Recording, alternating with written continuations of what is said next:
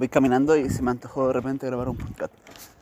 Entonces no sé cómo se va a escuchar porque estoy sin micrófono, súper improvisado. ¿Y qué va? Bueno, lo que les quería hablar es un proceso que aprendí de visualización. Se los quiero compartir porque está muy brutal. De hecho es una locura, es una locura. Y tiene que ver mucho con las cosas que tenemos arraigadas de subconsciente. Pero este es un mirar a futuro, es muy extraño. Hablando de cosas de subconsciente, lo dejo invitado a ver mi video, todavía no se estrena. No sé si lo voy a subir a mi cuenta principal o a la cuenta de entrenamiento, a la cuenta de Manuel Jorquera o a la cuenta de Academia Espartana, porque es de entrenamiento sobre cosas, las cinco claves subconscientes que nos limitan a la hora de transformar nuestro cuerpo. Pero eso es tema de otro, de otro podcast.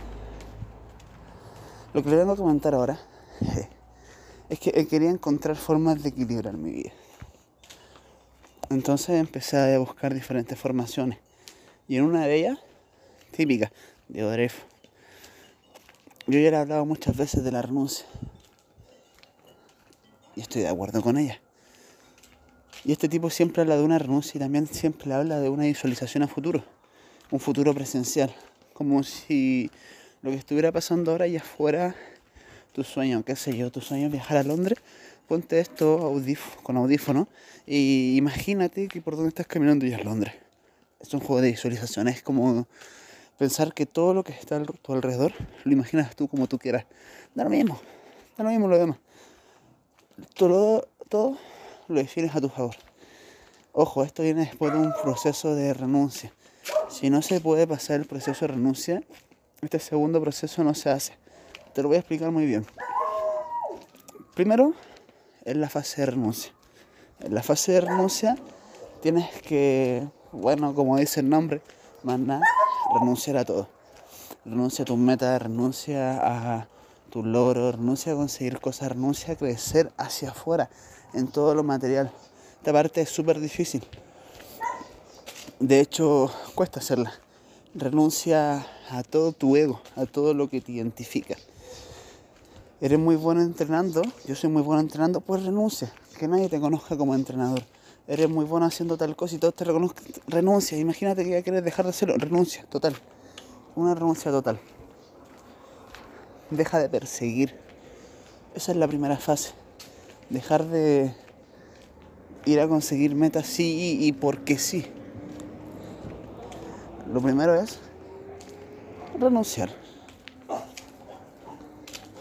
Y desde una renuncia es como en cierta forma puedes estar de repente una semana parado, unos días parado, porque la renuncia absoluta te va a hacer que te desconecte totalmente de lo que era tu vida. Sí, puedes llegar a sonar extraño.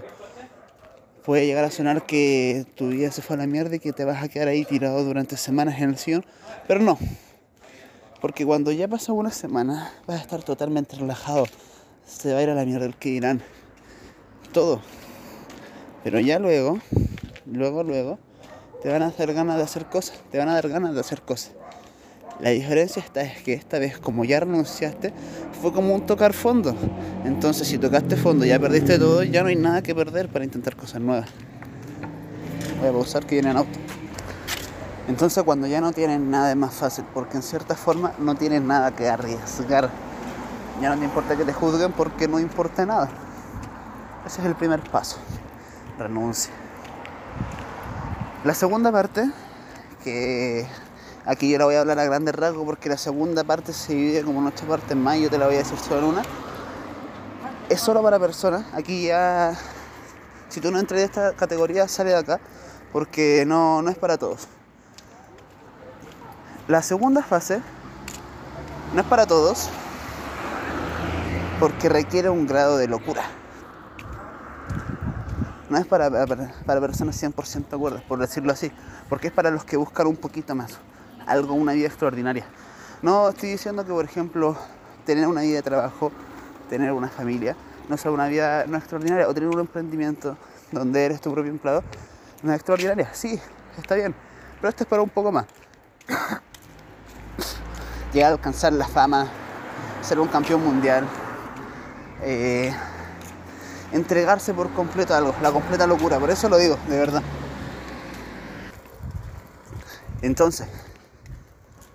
Para el segundo paso tienen que estar dispuestos a hacerte una separación emocional con el entorno. ¿Te estás dispuesto y dijiste que sí? Vamos a esto. Si no, sálete aquí con la primera parte ya es un avance tremendo emocionalmente. Así que, segunda parte. Y yo le llamo la fase de ilusión. La fase de ilusión. Esto es algo que yo ya hacía, que ya les he enseñado a hacer, pero nunca la había mezclado las dos al mismo tiempo. Fíjate esto. La segunda fase es la fase de ilusión. En la fase de ilusión tienes que visualizar, traer un futuro presencial. Te colocas unos... Manejas tus cinco sentidos de una forma que tú puedas pensar que estás en otro lado. Yo lo hago de forma frecuente y estúpida, pero primero te explico y después te explico las estúpidas porque van a sonar muy inteligentes luego de esto. Lo primero, que te pongas un audífono con los que puedas transportarte, por decirlo así, y cierras tus ojos, te sientas o te acuestas y comienzas a, visualizar una realidad presencial, como si algo que hicieras en futuro ya lo estás viviendo. Por ejemplo, escuchando este mismo audio, ves una, vas a una calle que tiene palmera y ya estás en el Caribe, por decirlo así, si no eres del Caribe. Cierra tus ojos y ya tienes los 200 followers en Instagram.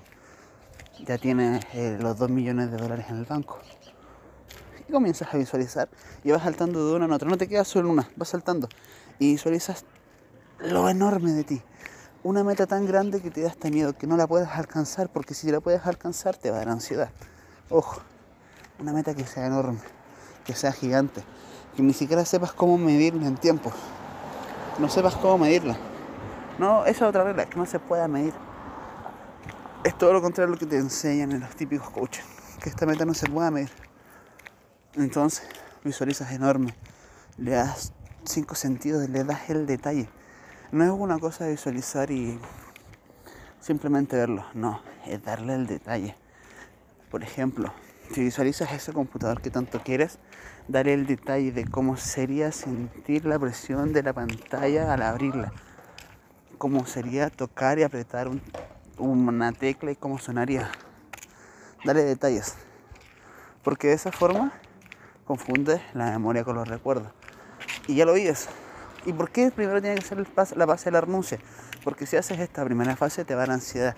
De, yo quiero estar ahí y no lo tengo. En cambio, de una renuncia, primero, es un, me siento bien acá, estoy bien con todo lo que tengo y visualizo. Y entonces, uy, estoy mucho mejor. y después cuando ya abro los ojos, vuelvo a estar de misma y era como, ah, ya, pero ya aquí está bien, se fue pero ya está bien. En cambio, si no se pasa, no se pasa esa primera fase de renuncia, vas a visualizar y cuando abras los ojos va a ser mierda, todavía estoy acá. Y esto también sirve, por ejemplo, para cuando típico que te dicen ama tu presente.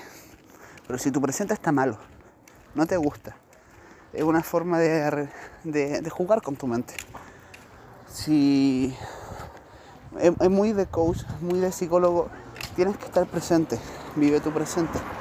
Pero si en tu casa hay violencia intrafamiliar, falta la comida, qué sé yo, vives en un país cabrón,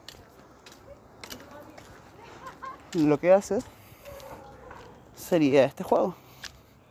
Desde el renunciar y visualizar constantemente una vida que deseas. Esto es muy contrario a la primera frase y es lo que constantemente, incluso esto se contradice porque es una técnica muy fuerte que no se suele enseñar. Y es que la primera te dice está presente, está presente y esta en cierta forma dice ilusión, ilusión, ilusión.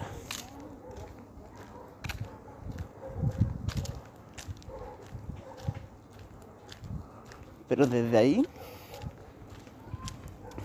se van acercando las cosas. Desde el detalle se siente que hacen las cosas. Es una forma de hackear tu mentalidad. Pero ve lo grande. Es una de las reglas principales. Yo lo que hacía era verlo chiquito.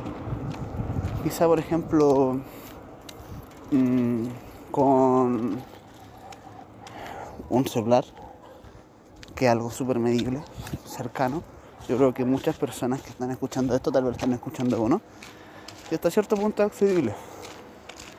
Pero por ejemplo, yo quiero ser entrenador, entrenar a Maluma, a Ariana Grande, qué sé yo, esas son cosas que ya no son tan medibles, son difíciles alcanzar una estrella polar.